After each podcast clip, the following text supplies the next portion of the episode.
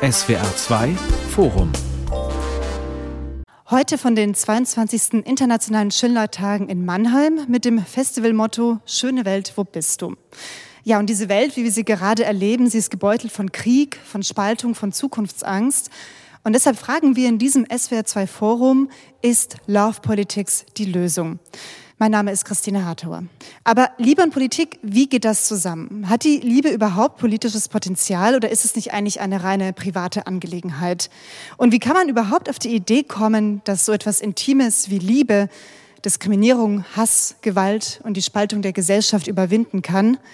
Diese Fragen zum Verhältnis von Liebe und Politik, die wollen wir diskutieren im SWR2 Forum und zwar mit der Journalistin und Schriftstellerin Mito Sanyal, mit Fikri Anno Altentasch, er ist Autor und Projektmanager und mit der Theaterregisseurin Simon Dede Ayivi. Simon Dede Ayivi, vor wenigen Tagen, da ist ein Flüchtlingsboot vor der griechischen Küste gesunken. Mindestens 500 Menschen sind dabei umgekommen. Haben wir jede Empathie, jede Form von Liebe aus der Politik verdrängt? Die Frage ist, Empathie für wen? So, und das ist das, was dann die Empathie auch politisch macht. Wir können, wenn wir auch in der, in der Rassismusforschung, wir sprechen von einem Empathy Gap, also einer Empathielücke. Das hat damit zu tun, dass wir tatsächlich weißen Menschen gegenüber mehr Empathie empfinden als People of Color oder gar schwarzen Menschen gegenüber. Und es betrifft nicht nur weiße Menschen, bei denen das so ist, sondern selbst schwarzen Menschen fällt es schwerer, mit anderen schwarzen Menschen mitzufühlen. Und das hat einfach mit dem kolonialen Erbe zu tun, mit rassistischen Erzählungen darüber, wer schwarze Menschen sind.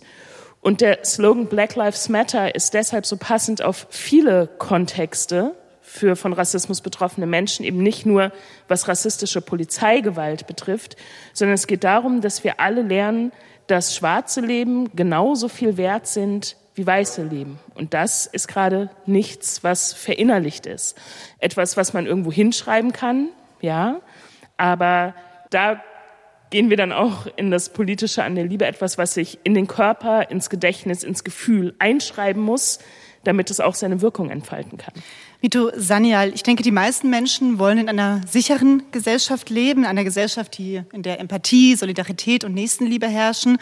Aber trotzdem ist es ja so, dass sich meistens eine pragmatische Realpolitik durchsetzt. Für manche würden sogar sagen, dass diese kalte, rationale Politik eine Errungenschaft ist, eine Errungenschaft seit der Aufklärung. Ist Love Politics dann also nur eine naive Utopie? Also ich glaube, was naiv ist, ist, dass wir in unserer Gesellschaft tatsächlich sagen, der Bereich für Liebe ist der private, das ist der intime. Und das ist ja eine relativ neue Auffassung von Liebe. Also die Griechen hatten verschiedene Formen von Liebe. Ne? Also das, was wir jetzt unter Liebe verstehen, das wäre Eros gewesen. Aber die hatten unter anderem auch Agape, was eher eine soziale Form von Liebe ist. Also ne, Liebe für Freunde, für, für die eigene Community, für irgendwie andere Menschen, für die ich mich mitverantwortlich fühle. Und der Gedanke, welche Rolle könnte Liebe in Politik spielen, den finde ich hochpolitisch, weil wir im Moment eine Politik haben, die sozusagen mit einer Rhetorik des Kampfes auftritt. Man muss nur das Parlament angucken, das die Opposition und irgendwie die Regierungspartei und die müssen in so einem Kampfzustand, also die Opposition muss reflexartig schon dagegen sein, was die Regierungspartei sagt. Irgendwie, da ist Kampf eingebettet in das politische Geschehen. Und man könnte natürlich genauso sagen, okay, wir haben Liebe, also eine irgendwie Ethik der, der Liebe, eine Ethik auch der Verantwortung füreinander. Und das ist das Zentrum unserer Politik. Und das ist einfach ein anderer Blick auf Politik. Und was wir machen, ist im Moment so ein bisschen zu sagen, ja, die Leute, die eh schon irgendwie die Liebesarbeit machen, ne, also entweder Frauen oder aber auch äh, BIPOX, also ne, irgendwie Schwarze, irgendwie People of Color, die sollen mal so ein bisschen privat sich um Liebe kümmern, am besten ehrenamtlich, weil wird ja aus Liebe gemacht, da muss auch kein Geld dafür geben. Während die echte Arbeit, die wirkliche Politik, die harte Politik, das machen wir rational. Und dabei lügen wir uns ja selbst in die Tasche. Keine Politik ist jemals rational gemacht worden. Wenn man sich das alles anguckt, die Argumente sind immer ganz auf die Gefühle ausgerichtet. Und dann wird gesagt, ja, wir haben ja nur das, das richtige, das gute Argument hat sich durchgesetzt. So Frankfurter Schule, nee, Fikri Arno Altentasch, also das Private und das Politische, das klingt ja jetzt schon nach einer künstlichen Trennung. Was ist denn der Kern von Love Politics? Ich glaube, am liebsten würde ich diese Frage mit euch gemeinsam klären. Ich weiß nämlich selber nicht. Ich würde, glaube ich, eher nur das stärken, was du sagtest, MeToo, nämlich, dass diese Trennung ja auch nicht nur eine künstliche ist, sondern auch eine bewusst gewollte politische Trennung ist. Also auch eine vergeschlechtliche. Also wenn wir sagen, wer gehört ins Private, wer gehört ins Öffentliche. Und da sind natürlich aber auch weiße Menschen, die eher auch zum Beispiel Politik machen für Menschen, die zum Beispiel nicht die gleiche Teilhabe haben. Also ich glaube, wenn wir diesen Laufpolitiksbegriff vielleicht ein bisschen aufdröseln, klingt das so, als ob das neben Gesundheitspolitik und Arbeitspolitik zum Beispiel gleicher Hand stattfinden würde. Und wenn wir das so denken, es gibt ja zum Beispiel auch diese Glücksministerien in verschiedenen Ländern, da wird ja auch versucht, mit so einem sehr abstrakten Begriff irgendwie ein politisches Feld aufzumachen. Ich glaube, diese Laufpolitik ist erstmal eine soziale Politik sein. Es muss eine Politik sein, die sich erstmal von dieser Vorstellung verabschiedet, dass Liebe etwas ist, das irgendwie entstanden ist und natürlich auch so weißen philosophischen Kontexten entstanden ist oder aus westlichen. Liebe ist erstmal etwas, was hinterfragt und dekolonialisiert werden muss, bevor wir darüber sprechen, dass eine Love Politics oder ein, ein Liebesministerium, wie soll das auch klingen, für uns alle irgendwie gleichermaßen gelten kann. Also Love Politics ist für mich eine Aufforderung zur Reflexion und, und eine, glaube ich, auch eher aus meiner Perspektive eine wütende Einschätzung der Realität, würde ich behaupten. Mhm. Wenn man jetzt dieses Wort Love Politics hört, da steckt ja das Wort Liebe drin, dann denkt man ja vielleicht Liebe, ja, Schmetterlinge im Bauch, romantische Gefühle. Aber geht es also nicht um das Gefühl, sondern geht es darum, was man daraus macht? Also Bell Hooks würde sagen, Liebe ist ein Verb. Liebe ist tatsächlich das, was wir tun. Und Liebe ist nicht irgend so ein, ein vages, abstraktes Gefühl, das, mir, und das uns erwischt und dann sind wir total irrational, sondern Liebe, wir können Liebe nur herstellen. Liebe ist doing it. Anne Altintasch, Sie haben gerade ein Buch geschrieben, wo Sie sich auch viel mit Liebe auseinandergesetzt haben und auch mit ihrer Familiengeschichte. Das heißt, im Morgen wächst ein Birnbaum. Und in diesem Buch hat Ihr Vater eine wichtige Rolle gespielt. Was haben Sie denn von ihm über die Liebe gelernt? Das könnte ich einfach mal fragen. Mein Vater sitzt auch im Publikum. ähm, also ich glaube, es geht weniger darum, was ich über Liebe von ihm gelernt habe, sondern glaube ich, dass ich eher die Liebe in uns gesehen habe und versucht habe in diesem sehr schmerzhaften Prozess dieses Buchschreibens, was ich nicht dachte. Ich dachte, es wäre immer so ein, ich bin irgendwo in Südfrankreich und schreibe und schaue auf das Mittelmeer. Natürlich nicht. Es war eher auch eine schmerzhafte Erfahrung zu merken, dass ich oftmals die Liebe, die zwischen uns war, diese Zärtlichkeit, die immer schon unter uns geherrscht hat, neu entdecken musste und dachte, sie gäbe es nicht, weil wir natürlich in einer Gesellschaft aufgewachsen sind, wo sie uns oftmals auch abgesprochen wurde, weil ich natürlich auch sehr stark dieses Bild angenommen habe, dass mein Vater der große Patriarch ist, der aus der Türkei kommt und nichts anderes kennt als Stärke. Und ich habe versucht, so ein bisschen die Liebe uns voranzustellen und gewissermaßen untereinander diesen Mut zur Zärtlichkeit untereinander überhaupt zu finden. Von daher, ich habe gelernt, dass zwischen uns sehr viel Liebe ist, aber ich nicht immer dachte, dass sie zu uns gehört. Ich finde das so geil, wenn du das sagst, weil mir ging das genauso mit meinem Vater, ne, dass ich wirklich gelernt habe, ne, diese migrantisierten Männer, also in dem Fall irgendwie diese indischen Männer, die sind so hyperpatriarchal und einfach überhaupt irgendwie nicht selber sehen durfte. Und das ist ja irre, also wie, wie das internalisiert wird, irgendwie wie viel Liebe er darin gegeben hat oder geben wollte. Aber wenn du keine Sprache dafür hast, dann ist es etwas, was du immer wieder neu erfinden und immer wieder neu finden musst. Und Sprache ist ja etwas, was uns leichter macht, darauf aufzubauen und weiterzugehen. Und natürlich hat auch mein Vater nicht alles richtig gemacht. Das heißt, die negativen Dinge zu sehen war unglaublich einfach und die positiven eben nicht. Und halt auch wirklich, meine Mutter hat sich auch dafür eingesetzt, dass ich einen deutschen Pass bekommen konnte. In Deutschland ging ja Staatsbürgerschaft über die Väter. Und das Argument, mit dem sich diese Frauen für ein ganz wichtiges feministisches Ziel eingesetzt haben, war aber ein rassistisches, denen gesagt wurde, heiratet diese Männer nicht, kriegt mit denen keine Kinder. Wenn ihr euch mal trennt, dann nehmen die die Kinder, gehen ihre Heimatländer zurück, ihr werdet die Kinder nie wiedersehen. Also auch, welche Lieben werden unterstützt? Also im Grundgesetz steht der Schutz der Ehe und der Familie. Nein, diese Ehenfamilien wurden ganz im Gegenteil, die wurden aktiv torpediert. Aber das, was Sie jetzt beschreiben, beide mit diesem Patriarchat, ja, was glaube ich auch eine sehr wichtige Rolle im Thema Laufpolitik spielt, was Sie auch beide gerade beschrieben haben, eben nicht die Gefühle, sondern wirklich Arbeit, also Liebesarbeit. Ja, und die machen wir nicht nur im familiären Rahmen, die machen wir auch in unseren Freundinnenschaften oder unseren Communities und in den sozialen Gefügen, in denen wir uns eben bewegen. Und es ist schade, dass wir die Liebe und die Sorge oder Fürsorge füreinander, dass das was ist, was ganz oft so sehr unbeachtet nebenher fließt. Von den einen vorausgesetzt, da ist es dann wieder gegendert, die Frage, klar. Aber von den anderen auch irgendwie nicht erwartet, die dann aber auch unter dem Radar durchgehen, unter dem Liebesradar sozusagen und es eben dann auch wenig Empathie und wenig Liebe für besonders eben migrantisierte Männer gibt. Ne? Deswegen funktionieren ja auch die Debatten darüber, dass so gesagt wird, das sind ja alles Männer, die hierher kommen, weil Männern bringen wir nochmal weniger Empathie entgegen und halten sie gleichzeitig für weniger empathiefähig. Jetzt ist es ja so, wir leben auch in einer patriarchalen Gesellschaft und der Literaturwissenschaftler Klaus Teweleit hat gesagt, jeder Mann muss mal seinen Panzer aufbrechen.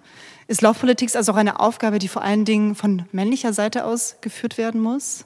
Also es ist natürlich gegendert worden, insofern als gesagt wird, Frauen machen das mit der Liebe. Die wollen Liebe, das ist ihr, ihr Lebensziel, ihre Raison d'être. Irgendwie, die wollen unbedingt geliebt werden und die wollen unbedingt lieben, während Männer wollen erfolgreich sein, Karriere machen und so weiter. Und insofern ist es natürlich eine deutlich revolutionärere oder erstmal erkennbarere Arbeit zu sagen, halt irgendwie, mir ist es wichtig, mir sind Beziehungen wichtig, mir ist es wichtig, irgendwie Beziehungen zu meinen Kindern zu haben, zu anderen Menschen zu haben, Freundschaften zu haben, was ja auch etwas ist, gibt ganz viele Forschungen zu, wie vereinsamt Männer sind, wenn zum Beispiel irgendwie ihre Beziehungspartnerin stirbt, weil sie halt eben also dieses ganze Freundschaftsnetz nicht haben. Das ist die eine Seite. Die andere Seite ist aber, dass Liebe für Frauen eben immer ein Gedanke ist von geben und nicht von auch geliebt werden im Sinne von, also wir, wir wollen geliebt werden in dem Sinne von, du sollst mir irgendwie Ringe und Schokolade und alles Mögliche schenken. Das hat natürlich wenig mit Liebe zu tun. Oder das hat ganz viel mit Liebe in so einem kapitalistischen Sinn zu tun. Aber dass Liebe ja etwas ist, was ein Geben und Nehmen ist, dass Liebe auch bedeutet, ich nehme dich als gleichwertig war. Liebe hat ganz viel mit Augenhöhe zu tun. Und das einzufordern, das ist ja genauso eine irre revolutionäre Haltung und Handlung. Und da hat der Feminismus oder die Feminismen tatsächlich viel dran gearbeitet. Aber das ist immer noch etwas, was es immer noch zu wenig darin gibt. Es geht um was anderes. Es geht um ernsthaften Kontakt. Ich finde es mal spannend, wenn dann gesagt wird, dass Männer ja auch in sich und durch sich in Laufpolitik betreiben müssen, weil wenn wir an Liebe denken, geht es ja nicht nur um so Zärtlichkeiten, da geht es ja auch um die Art und Weise, welche Welt der Gleichwertigkeit wir auch herstellen und in der Form leben wir ja gar nicht. Also Männer denken zwar, es gibt, oder gibt es ja viele auch so Männerrechtler, die sagen, wir sind ja im Prinzip schon gleichberechtigt. Alles, was hier passiert, ist schon irgendwie gleichwertig und gerecht, aber es ist natürlich nicht so. Und ich sage trotzdem auch, dass diese Laufpolitik wenn wir sagen, das ist eine Form der Verletzlichkeit, die Männer untereinander und füreinander auch finden müssen, absolut. Aber auch die darf sich nicht darin erschöpfen zu sagen, ich bin jetzt verletzlich oder ich habe zum Beispiel meine Nägel lackiert. Das reicht jetzt. Also es muss dann auch schon in eine, eine, feministische, solidarische Forderung münden. Wenn das nicht passiert, nennt man das Makulatur oder eine Kleinigkeit. Und das braucht es nicht. Und ich würde diese Verletzlichkeit und diese Zärtlichkeit gerne auch in unsere politischen Strukturen übertragen wollen. Also eben nicht nochmal zu schauen oder nicht nur zu schauen, nicht ausschließlich, wie können wir uns im privaten oder in individuelleren Zusammenhängen mit verletzlicher machen oder mit Verletzlichkeiten umgehen, sondern einfach tatsächlich zuzugeben, dass auch in unserem wirklich politischen Alltag, in der gemeinsamen Arbeit, in dem, was wir mit Genossinnen zusammen erleben, wenn wir irgendwie für ein besseres Leben für alle eintreten, dass da eben auch es Raum geben muss für Verletzlichkeit und wenn wir wohlwollend und liebevoll aufeinander blicken, viele Konflikte, die sind dann vielleicht sogar manchmal noch härter, weil sie noch mehr ans Herz gehen, aber sie lassen sich produktiver lösen als mit dem, was du vorhin auch schon aufgemacht hast, Mito, eben eher einer Politik der Abgrenzung. Ja, genau, weil wenn wir wohlwollend aufeinander schauen, ich glaube, James Baldwin hat gesagt, wir müssen miteinander umgehen wie Liebende. Und ich glaube, was er damit meint, ist eben nicht, dass wir die ganze Zeit miteinander Sex wollen oder irgendwie uns unglaublich viele Komplimente geben, sondern was er damit meint, ist, wenn ich wie Liebende einen Konflikt habe, weiß ich, ich werde auch nach dem Ende des Konflikts miteinander leben müssen. Das heißt, der Konflikt muss so gelöst werden, dass beide Seiten damit glücklich sind. Und ich muss mein Gegenüber irgendwie auch verstehen. Es geht nicht darum, dass ich gewinne und dass ich meinen Willen durchsetze. Und das ist ganz wichtig daran. Sie hatten es aber gerade erwähnt, diese Verletzlichkeit. Über Liebe zu sprechen, da entblößt man sich ja auch etwas, wenn man sich eben verletzlich zeigen möchte. Also steht da auch so eine gewisse Scham im Weg, das im politischen Kontext sich dann eben auch zuzutrauen, also wirklich mal sich verletzlich zu zeigen. Ist das noch so eine Barriere? Also über Sex können wir alle reden und es ist irgendwie cool, aber über Liebe reden ist ganz schnell peinlich und irgendwie zu emotional, zu, weil wir ganz wenig Formen des gesellschaftlich drüber Redens gelernt haben natürlich. Aber das Problem ist ja, dass wir dadurch auch ganz viele Formen des politischen Arbeitens nicht haben. Meine ganze politische irgendwie Arbeit der letzten Jahre war immer gegen etwas kämpfen. Gegen das, gegen das, gegen das, gegen das. Und ich bin zutiefst davon überzeugt, dass ohne Liebe als irgendwie Ethik in meiner politischen Arbeit kann ich nicht für etwas kämpfen. Also ich kann nicht über Utopien nachdenken, weil dafür brauche ich Liebe. Wo will ich hin? Wo wollen wir gemeinsam hin? Wie wollen wir die Gesellschaft gemeinsam gestalten? Ich habe immer das Gefühl, ich bin selber noch total an diesem Punkt, wo ich für mich überhaupt erst verstehen muss, wie Liebe für mich und meinen Körper und für meine Selbstwahrnehmung überhaupt funktioniert. Also ich mag jetzt nicht diesen, diesen Spruch wiederholen, dass man sich irgendwie selbst lieben muss, um andere zu lieben, aber für mich ist es auf jeden Fall äh, so, weil ich merke, ich komme manchmal nicht weg von Fetischisierung, ich komme nicht weg von auch in der Hypermaskulinisierung in dem Kontext und irgendwann wird mir die Liebe schon auch abgegriffen. Das heißt, ich glaube, es ist, äh, besteht schon auch eine Notwendigkeit, solidarisch liebende Räume für sich auch ganz bewusst zu nutzen. Nicht einfach, um sich zu treffen und Kaffee zu trinken, sondern diese Verletzlichkeit auch zuzugeben, ohne dann auch dementsprechend gesagt zu bekommen, hier gehört dann Liebe nicht hin. Weil ich glaube, viele Leute sprechen schon auch theoretisch über dieses Konstrukt und auch diese, diese Struktur von Liebe in heterosexuellen Beziehungen. Da gibt es schon auch eine, eine rechtliche Rahmung, da gibt es auch Meinung dazu. Aber alles, was darüber hinausgeht, wird dann immer auch als Angriff bezeichnet. Das heißt, Viele Leute nehmen, glaube ich, auch lieber als Angriff wahr, weil sie gewisse gesellschaftliche Ordnung einfach zerstören würde und was für eine Ordnung? Also die Ordnung der gesellschaftlichen Normen, die ja vorherrscht, der heterosexuellen monogamen Kleinfamilie? Gewissermaßen, ja. Und vor allem, also aus meiner Perspektive auch eine, die sich aus einer sehr westlich-philosophischen Perspektive heraus entstanden ist, die immer noch auf kolonialen Konstrukten beruht. Naja, also wir haben ja eine Gesellschaft, die relativ hierarchisch organisiert ist. Und es widerspricht ja einem, wo Liebe irgendwie Augenhöhe einfordert. Also ich kann etwas bewundern, aber etwas, mit dem ich nicht auf Augenhöhe begegnen kann, kann ich nicht lieben. Aber ich glaube auch nochmal, dass es eine Frage ist, mit welchem politischen Menschenbild operieren wir. Wir haben ja ein Menschenbild, das ist ganz stark auch durch den Schock des Faschismus. Irgendwie, wenn wir Menschen nicht total kontrollieren, dann werden die sich gegenseitig auf den Kopf hauen und wir müssen sie dazu zwingen, sozusagen sozial zu sein. Und das widerspricht ja ganz viel Forschung. Also Menschen sind ja offensichtlich viel, viel, viel sozialer, als man denkt und es scheint ja ein zumindest genauso natürlicher Reflex zu sein, wie irgendwie, ich muss dir alles stehlen. Ich glaube sogar ein irgendwie sehr viel deutlich größerer sozialer Reflex. Und da wäre es natürlich natürlich die Frage, inwieweit eine Politik das verstärkt. Und was wir im Moment haben, ist ja eine Politik, die Angst voreinander, alles ist gefährlich, alles ist eine Bedrohung, massiv verstärkt. Eine Politik, die ganz stark mit einem Innen und Außen, wer ist wir, wer ist die innere Gruppe, für die kann man dann Empathie oder vielleicht auch Liebe, aber das dann halt noch ganz im privaten Empfinden, während alles von außen wird als Bedrohung wahrgenommen. Da sind diese Vorstellungen gar nicht. Und der Gedanke, dass Menschen erstmal Menschen sind, egal von woher sie kommen, dass wir irgendwie bestimmte Dinge teilen, dass wir wahrscheinlich alle überleben wollen auf diesem Planeten, dass es viel, viel einfacher ist zu überleben, wenn wir kooperieren, dass Menschen irgendwie, wir sind nicht, wir können nicht besonders schnell laufen, wir können nicht besonders toll gucken, tragen ist auch nicht unsere große Stärke, es können alles, alles, alles die meisten anderen Lebewesen viel, viel besser als wir. Wir können kommunizieren, wir sind total soziale Wesen, wir sind offensichtlich so die empathische Spezies. Aber wir nutzen es nicht. Naja, schon, sonst wären wir jetzt nicht hier. Also das ist ja die andere Sache. Also wir gucken ja immer auf das, was irgendwie noch viel, viel besser werden soll. Aber de facto, sie kommen hier alle hin, um sich irgendwie Menschen anzuhören, die über Liebe reden. An einem Tag, wo es draußen unglaublich heiß ist, wo man andere Dinge machen kann. Also Menschen sind ja meistens viel netter, aber ja, aber irgendwie, ähm, es ist noch Raum nach oben. Wir können es noch viel besser machen. Wir hatten es schon angedeutet. Das Thema Liebe wird verschlungen vom Kapitalismus. Liebe wird benutzt vom Kapitalismus, ja. Also wenn wir uns die Werbung angucken, Autos, italienische Tiefkühlpizza, ich weiß nicht was, wird irgendwie mit romantischen Bildern versucht zu verkaufen. Ja, Liebe wird da als Kitsch drüber gestülpt. Müssen wir diesen Kitsch abstreifen, um zum Kern vorzudringen? Na, ich glaube schon, dass viele eine gute ironische Distanz auch zum Kitsch haben und diese Bilder sehr wohl deuten und lesen können.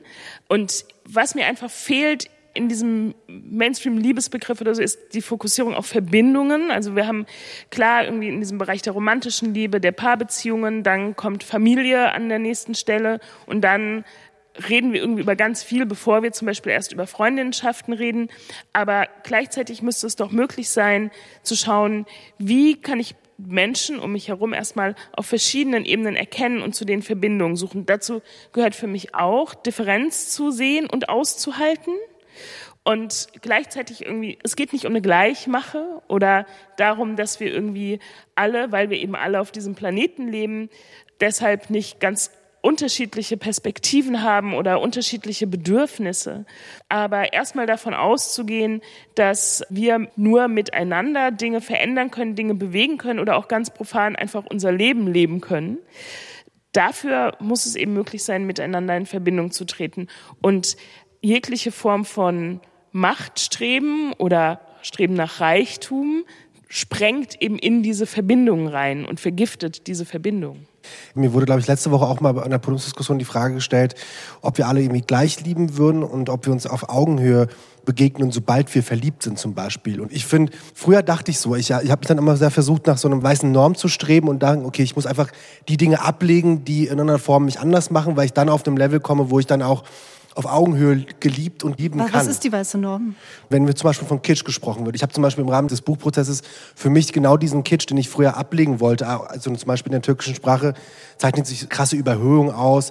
Und ich habe dann mal gesagt, irgendwie andere Leute würden diese Sprache als Kitsch bezeichnen, aber ich finde darin irgendwie mein Herz wieder. Und ich glaube, das ist überhaupt allein diesen Kitsch für sich einen auch zuzulassen, ist für mich extrem politisch. Also in einem Raum, wo Leute dann sagen, das klingt aber ja nach irgendeiner türkischer Hochzeitsmusik. Ich so, aber ja, aber es gibt Millionen von Menschen, die da genau darin was Gutes sehen. Aber du mit deiner Volksmusik in Bayern halt, da, da kann ich nichts mit anfangen im Prinzip. Das heißt, für mich, um das zu unterstützen, es geht auf jeden Fall darum, sich der sozialen Machtverhältnisse im Kontext von Liebe bewusst zu werden, um dann überhaupt auch sagen zu können, bevor wir das nicht geklärt haben, gibt es hier kein auf Augenhöhe lieben und geliebt werden. Das heißt, es ist auch eine Aufforderung an Menschen, die mehrfach privilegiert sind, zu sagen, wenn ihr mich lieben wollt, dann musst du auch mal deine Liebe auch mal zurückstecken oder auch zu reflektieren. Und das fällt mir immer noch natürlich schwer, mich irgendwie in meiner Vollkommenheit klingt jetzt so ein bisschen zu groß, aber in meiner Ganzheitlichkeit zu sehen und auch anzuerkennen, aber gleichzeitig auch das einzufordern, zu sagen, meine Familie ist nicht seit 18 Generationen in Deutschland so und das ist, macht was mit mir. So. Ich würde an ganz vielen Punkten mit dir übereinstimmen, aber ich will mit dem Lieben nicht bis nach der Revolution warten.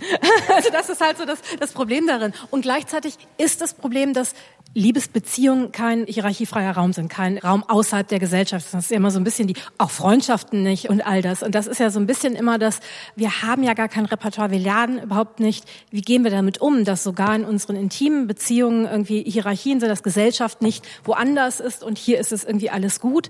Und ich glaube tatsächlich, dass eine gesellschaftliche Aufgabe sein müsste, uns dieses Repertoire beizubringen. Ne? Also wie können wir lieben? Wir, wir lernen ja Liebe. Die ganzen Filme, die ich gesehen habe in meiner Kindheit, Kindheit und Jugend, in denen Liebesbeziehungen dargestellt wurden, und Liebe wurde nur in Beziehungen dargestellt, waren halt immer, ich behandle dich möglichst schlecht, irgendwie, weil ich dich so besonders liebe. Und denkst du, ja, ja, klar, Liebe ist, wenn sich Leute besonders viel wehtun. Wie bitte? Das kann doch jetzt nicht sein. Gleichzeitig bedeutet Liebe aber auch, wenn es einen Konflikt gibt, dann nicht einfach weggehen, sondern in Kontakt bleiben und Konflikte lösen können. Und das heißt, all diese Fähigkeiten lernen wir überhaupt nicht in der Gesellschaft. Und das wäre tatsächlich eine ganz wichtige Aufgabe, ne? uns, uns liebesfähiger zu machen. Ja, aber wo könnten wir das lernen? Wo setzt man da an? Im Kindergarten, in der, in der Kleinfamilie? Ich habe keine Ahnung. und ich habe auch keine Vorbilder. Und das ist eigentlich das Interessante an der Frage. Und ich merke, wie wir auch so ein bisschen am Struggeln sind und am Changieren zwischen, wir reden über das Politische in der Liebe oder wir reden über das Liebende in der Politik. Und irgendwie können wir das gerade selbst gar nicht so genau greifen, einfach weil es so eine Diskussion ist, die auf ganz unterschiedlichen Ebenen, glaube ich, schwerfällt. Ja, zum einen mangelt es irgendwie an einem vorgelebt worden sein und an Vorbildern. Dann hatten wir ja vorhin auch schon den Punkt, ne, dass es was ist, was dann doch intimer ist, als über Sex zu sprechen zum Beispiel und äh, Liebe ein schambesetztes Thema ist. Und das ist eigentlich ist es genau das. Das ist der Grund, warum wir so Dinge nicht greifen können oder uns auch nicht so richtig rantrauen. Vielleicht eben, weil es damit zu tun hat, Verletzlichkeit zu zeigen. Und solange wir eben noch eigentlich in einer Politik der Konkurrenz drin sitzen, ist ja das eigentlich das Schlimmste, was wir machen können, nämlich unsere möglichen Schwachstellen offenzulegen. Ich musste dran dann denken, ich gebe auch Workshops und vor allem auch mit Männern und die Leute fragen mich natürlich irgendwie, wie kann ich verletzlicher sein? Und wenn ich dann sage, dass du musst irgendwie erstmal vorstellen, dass es irgendwie lebenslang irgendwie andauert, du wirst jetzt nicht durch fünf Punkte, durch irgendeine Mail, die ich dir schicke, die du in deinen Arbeitsalltag integrieren kannst, auf einmal zum Feministen und dann zu einer liebenden und auch feministischeren oder auch verletzlicheren Person. Und ich, ich will auf jeden Fall nicht nach der Revolution warten, aber ich frage mich schon auch, kann ein liebenden Konflikt, den wir austragen, ist der nicht für uns schon Revolution genug? Weil wenn wir merken, Leute sagen, okay, entweder du wir verstehen uns oder ich gehe halt weg. Und wenn wir sagen, ich, wir sind durch einen Strudel der liebenswürdigen Konflikte gegangen, muss das oder kann das uns nicht reichen, wenn wir sagen, hey Leute, guck mal, wir haben uns auch mal liebenswürdig konfliktet. Also reicht das nicht und ich weiß es nicht, aber ich will wissen, wie ich das mit auch in den Workshops mit Männern machen kann, weil ich weiß nicht, wie ich selber Verletzlichkeit auf dem Tablett servieren kann. Das ist schwierig. Vielleicht kann der Mito helfen, weil ich kenne mich mit Männern überhaupt nicht aus. ja, als Expertin für Männer. Jetzt naja, aber ich habe tatsächlich relativ viele Workshops zu Konsens gegeben. Was ich da total spannend finde, wir wollen ja alle sozusagen unsere Verletzlichkeit zeigen, wenn wir nicht mehr verletzlich sind. Ne? Wir reden total, ich war ja mal damals und jetzt, äh, dann können wir drüber reden. Aber das ist ja der Trick bei Verletzlichkeit. Du kannst sie eben in dem Moment ganz schlecht zeigen. Aber wenn du Verletzlichkeit zeigst, ist ja erst echte Nähe, echter Kontakt möglich. Da gibt's irgendwie super tolle tatsächlich Studien zu, dass es eben nicht so ist, ich zeige Verletzlichkeiten, dann wird erstmal draufgehauen, sondern meistens, leider nicht immer, meistens ist die Reaktion, dass Menschen sich auch öffnen können und dass dann ganz, ganz viel passiert. Aber was in diesen Workshops das ganz Interessante war, ist, dass es halt ganz viel dieses überhaupt rausfinden, was will ich überhaupt? Weil das wissen wir nämlich meistens nicht. Wir wollen mit anderen Menschen uns auf einer Ebene von Konsens treffen, also einer Meinung sein, aber ganz häufig muss man erst mal rausfinden, was möchte ich? Dann muss man gegenüber noch ehrlich kommunizieren, was möchte mein Gegenüber? Und dann muss man halt das Bedürfnis des anderen genauso ernst nehmen wie das eigene, nicht höher, nicht niedriger. Wir haben aber so geschlechtsspezifisch gelernt, erstmal alle Bedürfnisse zu erfüllen oder gar nicht die eigenen Bedürfnisse wahrzunehmen. In unserer Gesellschaft gelten aber Leute, die über ihre eigenen Bedürfnisse reden, als total egoistisch, also als negativ. Das heißt, das, was wir eigentlich brauchen, dass Leute ihre Bedürfnisse wahrnehmen, lernen wir nicht. Ich habe eine Mutter, die ist total freundlich, die geht auf alles ein, die macht sich für dich zur Märtyrerin. Das ist nicht angenehm, mit solchen Menschen zu leben. Das ist ganz wichtig daran. Das heißt, es ist ein Geschenk Geschenk bei sich selbst zu sein. Und das sind auch Formen, wie wir lernen, uns zu begegnen. Und in diesen Workshops, wo es nur darum geht, zu sagen, ach, das ist mir jetzt gerade eher unangenehm, oder zu sagen, ich hätte das gerne, sogar da ist es ganz schwierig. Aber es zu bemerken, es ist echt nicht einfach, passiert auch ganz viel. Ja, wir haben ja aber auch ein Problem mit einer Idealisierung von Liebe. Weil Liebe ist ja nicht nur was Schönes, Liebe ist auch wahnsinnig anstrengend. Also sowohl geliebt werden, ist unglaublich stressig, aber auch zu lieben. Also ich weiß manchmal gar nicht, wohin mit meiner ganzen Liebe. Und dann schwappt die da so raus und dann stecke ich die in Menschen, in Projekte, ganz viel in Kunst. Das ist ja nichts, womit man einfach so umgehen kann, weil auch wenn es ein positives Gefühl ist, es gibt etwas wie zu viel des Guten und es ist trotzdem immer noch ein Gefühl und Gefühle können uns überwältigen und uns einschnüren auch. Und ich glaube auch, Liebe macht uns inhärent verletzlich. Also das Schlimmste, was ja passieren kann, ist, dass die, die Person, die ich liebe, morgen sterben könnte. Das heißt, ich muss mich öffnen und ich nehme damit in Kauf, dass mir etwas Schreckliches passieren kann.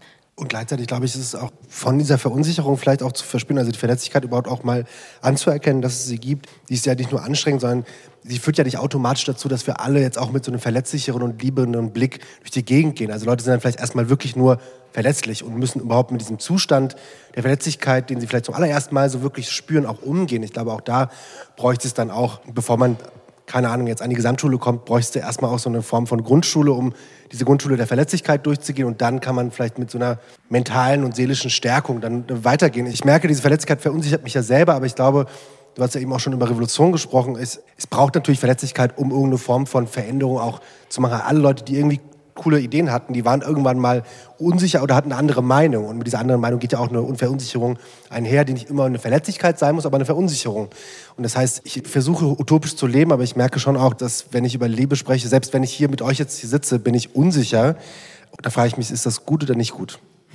Weiß ich, nicht. ich würde euch gerne noch mal fragen, weil was, wenn ich über Liebe spreche, würde ich gerne auch noch mal über Liebe jenseits der Grenzen der eigenen Spezies hinaus sprechen weil also gerade wenn es um Kolonialisierungsprozesse geht, die ersten Kolonialisierungsprozesse, die wir machen, ist ja mit der Natur um uns herum. Ne? Also macht ihr die Natur untertan und dann den Rest der Menschheit und so weiter. Und ich glaube tatsächlich auch, dass für die anderen politischen Probleme, ne, also Klimakrise und, und, und, und, und, auch dass da ein anderer Umgang, nämlich ein Umgang eben nicht von ich irgendwie mache mir die Natur untertan versus ich rette die Natur, was halt derselbe Impetus ist, nur halt einmal mit positiven, einmal mit negativen Vorzeichen, dass wir erstmal lernen müssen, wie können wir auch der Natur etwas zurückgeben. Das ist ja tatsächlich, was wissen wir alle nicht. Wir haben alle nur das Gefühl, wir sind irgendwie der Virus des Planeten. Wenn wir morgen aussterben, ist das total gut für die Umwelt. Und ansonsten haben wir ja keine Lösung. Das heißt, wir brauchen eigentlich Lösungen, wie können wir etwas Positives geben. Genauso wie in Beziehungen auch brauchen, wie können wir was Positives geben. Da bin ich raus. nee, also wirklich, das ist für mich, ich stecke nicht so tief drin in meinem Menschsein und ich finde Kommunikation und Reibung und Auseinandersetzung mit Leuten, die die gleiche Lebensform sind, genau, mit anderen Menschen schon kompliziert genug. Und mit Bäumen und mit Steinen, das ist, das ist tatsächlich zu weit weg für mich, ja. Ich weiß, dass es ein Defizit ist, ne? aber nö. Also ich bin da genauso, ich denke genauso und ich habe darüber nachgedacht, dass ich manchmal merke, wenn zum Beispiel über so Klima gesprochen wird, Klimakrisen gesprochen wird, Umweltpolitik gesprochen wird. Ich war früher, das gebe ich offen zu, bei der Grünen Jugend und dann wurde ich immer gefragt, du bist zur Grünen Jugend gegangen, weil die Umweltthemen so am Herzen lagen. Ich so, auf gar keinen Fall. Und äh, es ging dann ne, um so Sachen wie so Integration und sowas. Dann habe ich mich immer gesehen gefühlt, weil da auf Türkisch was auf diesen Wänden stand und sowas. Und ist jetzt ernst gemeinte, laute Frage, die ich jetzt einfach mal so stelle, nämlich, ich brauche erstmal, glaube ich, diesen Schritt, mich selbst in meiner komplizierten Selbstwahrnehmung, auch der, des Lesens, wie Leute auf mich wirken, wie eine Gesellschaft das macht, das muss ich erst verstehen, bevor ich dann sagen kann, okay, how do I deal with all these species around me? Also ich merke, selbst darin liegt auch eine Anstrengung, weil ich mich dann auch, wie du schon sagst, nicht so völlig Mensch fühle, weil ich denke, ich habe nichts mit der Umwelt zu tun. Natürlich ist mir die Umwelt wichtig, etc., aber ich merke, give me a break. Ich brauche erstmal Liebe für mich von meinem Körper. Ich weiß nicht, Aber ich glaube, ich finde das nee, total spannend, weil, weil das, das, was ihr beschreibt, ist ja sozusagen das Symptom, dass wir ja abgeschnitten werden von der lebenden Welt um uns herum. Ne, dass wir keine Ahnung haben, dass wir keine Ahnung haben, wie allein die Bäume und, die, und wie das alles heißt. Und irgendwie, das ist ja mit anderen Menschen auch so, wenn wir nicht wissen, wie die heißen, irgendwie gehe ich durch die Straße und sage, Mensch, da waren ganz viele Menschen, ich habe niemanden gesehen. Ich habe halt niemanden getroffen. Wenn, wenn ich die Namen von denen kenne, kann ich die wiedererkennen. Hab, hab, ne, heute habe ich Simon getroffen. Und ich glaube tatsächlich, dass dass es etwas ist, das wir nicht einzeln uns erarbeiten müssen. Wir müssen nicht rausgehen, uns vor den nächsten Baum setzen und sagen, hallo, wie geht's dir? Macht total viel Spaß, kann man übrigens auch machen. Während der Pandemie hat die isländische Regierung gesagt, als guten Rat, was kann man gegen Corona machen? Umarmen Sie einen Baum. Und das habe ich dann ausprobiert, das war ganz toll, weil man keine Menschen umarmen konnte, das war super. Aber der Gedanke ist ja eigentlich, dass wir es gesamtgesellschaftlich brauchen, dass diese Verbindung wieder aufgebaut wird. Und die haben wir ja nicht. Also ne, wir, und wir müssen es ja alle uns selbst erfinden und das ist eine Überforderung. Ich, krieg, ich merke, ich krieg richtige Esopickel. Ich krieg richtig die Krise gerade. Mich macht es aggressiv. So, geil. Ich macht es wirklich aggressiv und ähm, ich habe so, also ne, ich liebe dich, ich habe großen Respekt vor dir und deiner Arbeit. Ich weiß auch schon, was du mir sagen willst aber ich, es krieg, ich krieg Gänsehaut. Es ist wirklich Bäume umarmen ist für mich irgendwie. Ich, ich möchte niemals so tief sinken. So. Ähm, und ich krieg, also wenn ich das höre, kriege ich das Bedürfnis, alles zuzubetonieren. Und ähm, das heißt ja, also ne, das, das heißt ja auch was. Also anscheinend bin ich sehr, ähm, bin ich sehr fixiert auf mein urbanes, eher rationalisierendes, I don't know, irgendwas davon zumindest. Dann lassen Sie uns doch zu den Menschen zurückkommen und zu den Communities. Endlich gibt's Konflikt auf dieser Bühne. Anil, ähm, Sie hatten die Gaps angesprochen, die es in der Gesellschaft gibt. Und da gibt es ein Gap, den James Baldwin beschrieben hat, nämlich den Love Gap. Er hat nämlich beschrieben, dass Jungs, also junge Männer in ihren Communities, also junge, diskriminierte Männer, sehr oft dazu neigen, sich gegenseitig das Leben zur Hölle zu machen, als gegen das System aufzubegehren. Ist es sozusagen gezielte Unterdrückung durch das System gegen eben marginalisierte, diskriminierte Communities? Liebesentzug sozusagen? Also ich versuche mal auf diesen Männerbereich der Frage abzudecken. Ich, ich würde schon sagen, also Terence Real äh, hat zum Beispiel gesagt, dass Jungs zu Männern werden durch Verletzungen. Die sagen ja nicht, Gender Marketing ist dafür verantwortlich, dass wir uns hier gerade kloppen, sondern die sagen, du bist verantwortlich, dass wir uns kloppen. Und ich glaube, daran steckt auch extrem viel Wahrheit und extrem viel aber auch, ich würde sagen, mittlerweile auch eine große Wut, weil ich so mich jetzt auch in dieser Männlichkeitskontext natürlich auch im feministischen, also aus einer profeministischen Haltung spreche, aber ich merke schon auch, dass es, dass wir an einem Punkt sind, wo sehr viel über Unzulänglichkeit, sehr viel auch über die gewaltaffine Männlichkeit, in die wir aufwachsen, zum Beispiel gesprochen wird.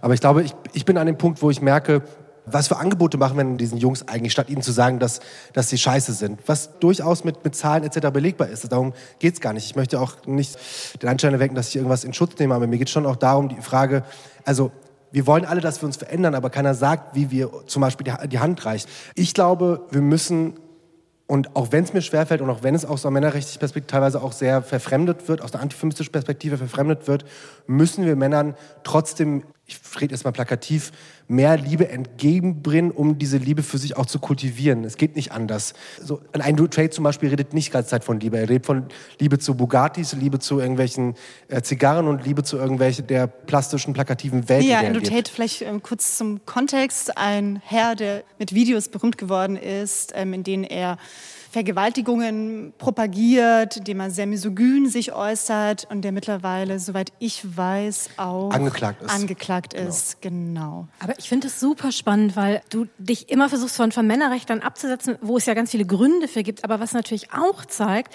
dass wir die Themen äh, männliche Verletzlichkeit, all das, dass wir die ja sozusagen den Rechten überlassen und dass wir sie als Linke eben auch bespielen müssen.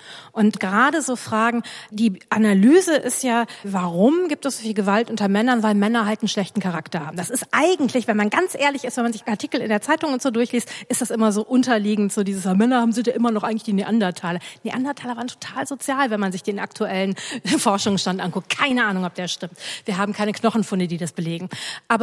Das ist halt total interessant. Also nicht zu sehen, okay, irgendwie, wir haben jetzt uns 50 Jahre lang angeguckt, wie patriarchale irgendwie ähm, Menschenbilder sich auf weiblich gelesene Menschen auswirken, welche irgendwie Verformungen, sozialen Verformungen wir ausbilden. Natürlich leben im selben Patriarchat auch männlich gelesene Menschen und die haben auch Verformungen. Die sind nicht immer dieselben Verformungen, aber die haben natürlich haben die auch Verformungen. Also mein Lieblingsbeispiel ist immer irgendwie Männer sterben in Deutschland fünf Jahre früher, in Russland 14 Jahre früher als irgendwie Frauen. Die werden fünfmal so häufig vom Blitz getroffen. Das liegt nicht daran, dass der Blitz so viel sexistischer ist, sondern weil wir denen sagen irgendwie, hey, hey, irgendwie stell dich nicht so an, ein bisschen Regen tut dir nichts, irgendwie der bringt dich schon nicht um. Und dann werden die beim Golfspielen vom Blitz erschlagen. Männer sterben so viel früher nicht, weil die schneller kaputt gehen, wie gesagt, sondern weil die sich keine Hilfe holen, wenn die psychische oder körperliche Probleme haben, weil die später zum Arzt gehen, später zum Psychotherapeuten einen Mann dazu zu bringen, zu einer Massage zu gehen, ist eine interessante Herausforderung. Und da ist es natürlich, weil Menschen lernen, sie dürfen sich nicht um sich selbst kümmern. Das ist dann keine Ahnung, narzisstisch oder was auch immer. Man muss es durch Alkohol lösen. Das ist das, was wir im Moment anbieten als Gesellschaft. So, und da sind wir doch jetzt aber in einem Dilemma, weil ich stimme dir da vollkommen zu. Und jetzt haben wir aber schon wieder sehr, sehr viel Redezeit für Männer verbraucht. So. Und ich sehe das alles und ich helfe ich helf gern meinen lieben Brüdern dabei auf ihrem Weg und so weiter. Aber als jemand, der wirklich auf der unteren Sprosse im weißen Patriarchat steht und so viel, also ich kann so viel Arbeit und Energie erstmal in äh, Zusammenhänge stecken und die irgendwie Menschen widmen, die weitaus mehr unter dem Patriarchat zu leiden haben als Männer. Und ich finde es einfach, ich, ohne das irgendwie abtun zu wollen, finde ich es einfach interessant, wie schnell es immer geht, dass ähm, dann doch in solchen Gesprächen wir auf die Probleme kommen, die auch Männer mit dem Patriarchat haben. Und ich frage mich manchmal, ob das auch damit zu tun hat, dass wir sagen, okay, aus dieser Machtposition heraus sind Männer als Verbündete total wichtig, um eine gerechtere Gesellschaft zu schaffen. Und ob es nicht vielleicht auch manchmal darum geht zu sagen, hey, ihr leidet doch auch, kommt doch auf unsere Seite. Wir wollen gar nicht irgendwie Frauen und viele andere Geschlechter erstmal befreien vor eurer privilegierten Position und der Unterdrückung, die von Männern ausgeht und der Gewalt, die von Männern ausgeht. Wir wollen uns doch irgendwie alle befreien. Und da ist natürlich was dran und das ist irgendwie eine schöne Utopie und trotzdem finde ich es einfach total wichtig, erstmal ja, andere zu stärken als schon wieder Männer. Und wenn die sich selber aus dem Quark kriegen, die haben irgendwie alle möglichen Ressourcen dazu, dann freue ich mich sehr und dann sind die herzlich willkommen. Aber ich habe anderes zu tun, einfach als die Hand zu reichen. Wenn ich damit fertig bin, dann komme ich rüber. Aber Jetzt will ich natürlich nicht mehr darüber reden, aber ich, ich sehe seh absolut deinen Punkt. Und deshalb glaube ich, ist es umso wichtiger, wie du auch schon sagst, dass halt zum Beispiel Männer mal diese Care-Arbeit übernehmen, auch in diese Gespräche zu gehen, weil meine Erfahrung ist auch natürlich, dass Männer eher Männern irgendwie zuhören, wenn sie auf einmal irgendwas sagen. Aber manchmal geht es nicht da, ohne einfach auch mal zu sagen, dass irgendwas wirklich schief läuft und dass die Zahlen so sind, wie sie sind, weil sonst sie vielleicht auch gar keine solidarische und liebende Version der Welt auch vorstellen können, wenn sie auch nicht merken, an welchen Stellen eigentlich so viel schief läuft. Und was natürlich auch viel damit zu tun hat, wie wir in dieser Gesellschaft strukturiert sind. Aber bis wir da an den Punkt kommen, da, da müssen wir sehr eine Politik der kleinen Schritte gehen. Simon, Sie haben gerade beschrieben, ähm, in dieser sogenannten weißen Mehrheitsgesellschaft, wie marginalisierte, diskriminierte Gruppen vielleicht erstmal in ihren Communities gucken, aufeinander. Gibt es da Konzepte, die man sozusagen auf die ganze Gesellschaft, die da schon entwickelt worden sind, die man ausweiten könnte? Ja, also es gibt zum Beispiel an sich den Community-Begriff, der ja auf erstmal ganz vieles, auf ganz vieles passt. Ich habe viele Facetten, ich befinde mich an der Intersektion verschiedenster Identitäten. Das bedeutet, ich bin auch Teil verschiedener Communities. Und wenn wir uns irgendwie angucken, was Community-Arbeit, also auch aus der schwarzen Bürgerrechtsbewegung heraus, aus der US-amerikanischen schwarzen Bürgerrechtsbewegung heraus bedeutet, dann meint Community zum Beispiel auch einfach Nachbarschaften oder wie wir in Berlin sagen, Kieze. Und da ist eigentlich das Schöne, dass wir schauen, wer sind eigentlich die Menschen direkt um uns rum? Wer lebt da mit uns? Und dann geht es eben nicht um identitätspolitische Fragen. Ne? Da geht es irgendwie nicht um Race und Gender, sondern da geht es erstmal darum, mit wem teilen wir denn wirklich direkte Interessen in unserer Nachbarschaft? Wer sind uns die Nächsten? Wer ist die Person, die da ist, wenn mir mal was passiert, einfach weil sie räumlich mir nahe ist? Und wenn wir dann, also deswegen finde ich gerade, was stadtpolitisch passiert, in vielen Städten total interessant, wie stadtpolitische Bewegungen, gerade ja auch besonders in Berlin, wieder sehr zerschlagen und äh, sehr ermüdet und so. Aber die stadtpolitischen Bewegungen, die sich in den letzten Jahren gebildet haben, wo Leute eben im Kampf gegen Gentrifizierung und gegen zu hohe Mieten zusammengekommen sind, da passieren eigentlich die spannenden Sachen, weil das sind Leute, die sind zum Teil total unterschiedlich und ähm, die haben sich nicht ausgesucht, eine Community zu sein, eine Gruppe zu sein oder sich gefunden übers Internet, sondern die mussten an ihren Türen klingeln miteinander, um gemeinsam aktiv zu werden. Also was ich immer ganz toll finde, es sind ja auch noch so verschiedene Formen des also Aktivismusformen des Miteinander irgendwie politisch Arbeitens. Also was ich sehr beeindruckend finde, ist diese Frage des Holding Space. Also ne, wie können wir sozusagen dadurch, dass wir anderen Menschen Aufmerksamkeit geben, damit, dadurch, dass wir anderen Menschen eine Bühne geben, dadurch, dass wir irgendwie ihre Arbeit mit wertschätzen, sie mittragen. Das sind ja wirklich irgendwie so Techniken. Technik hört sich immer so an wie, ich mache das jetzt mal instrumentalisiert. Das ist ja eine Form des anders miteinander politisch Arbeitens oder Calling in statt Calling out. Also ne, mich stört etwas, aber wie kann ich das so ansprechen, also nicht einfach dieses ja, dann ist ja alles egal, sondern wie kann ich damit umgehen irgendwie und Leuten aber die Tür auflassen, dass wir gemeinsam in einen Diskurs darüber kommen. Wie schafft man aber da die Balance zwischen, das ist ja wahnsinnig kräftezehrend, diese nachbarschaftliche Arbeit, die Community-Arbeit, Diskussionen treffen. Wie schafft man da die Balance für sich selber noch, also Ruhe und Kraft zu finden, noch Energie wieder auftanken zu können? Das ist das Interessante. Ich finde das nicht kräftezehrend, ich finde das stärkend. Ich finde es kräftezehrend, da nichts zu tun, also oder nicht zu wissen, mit wem ich was tue oder was ich tun kann.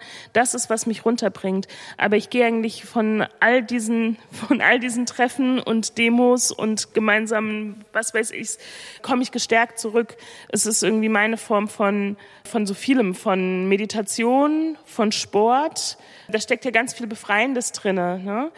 Wir reden so viel über sowas wie den Activist Burnout, aber es gibt einfach noch was, also so, es gibt auch so eine aktivistische Euphorie. Und eben, da sind wir dann wieder bei der Liebe, eine Form des Zusammenkommens, Verbindungen findens und auch Glücksempfinden, das dadurch entsteht, dass Menschen gemeinsam gegen irgendeine Form von Ungerechtigkeit aktiv werden. Wir haben jetzt viel über die Liebe gesprochen, über die Schwierigkeiten im Patriarchat, im Kapitalismus. Ich würde gerne zum Schluss kommen und habe eine Frage an Sie drei. Wenn wir über Liebe sprechen, dann gibt es vielleicht ein anderes großes Schlagwort, nämlich den Feind. Und meine Frage an Sie wäre, müssen wir unsere Feinde lieben? Nein. Nee. Ich glaube, es war Mark Twain, der gesagt hat, bevor wir anfangen, unsere Feinde zu lieben, sollten wir erstmal besser mit unseren Freunden umgehen, was ich sehr, sehr mag. Aber, und das ist tatsächlich, ich glaube ja gar nicht an Feinde in dem engeren Sinne. Ich glaube de facto daran, dass es, es Interessen gibt, die meinen entgegenstehen und so weiter. Aber im Endeffekt, wenn ich ganz, ganz, ganz, ganz, ganz ehrlich bin, dann glaube ich gar nicht daran. Das ist wirklich, ne, das Individuen Feinde. Es gibt Strukturen, die ich als feindlich empfinde, die wir verändern müssen. Aber ich glaube, die Individuen dahinter irgendwie sind dann doch eher nur Menschen. Ist Love Politics die Lösung? Das war das Thema im SWR 2 Forum, heute von den 22. Internationalen Schillertagen am Nationaltheater Mannheim. Für die Diskussion bedanke ich mich bei meinen Gästen, bei der Journalistin und Schriftstellerin Mito Sanyal, bei Fikri Anne Altentasch, er ist Autor und Projektmanager, und bei der Theaterregisseurin Simon Dede Ayivi. Mein Name ist Christina Hartauer. Vielen Dank Ihnen.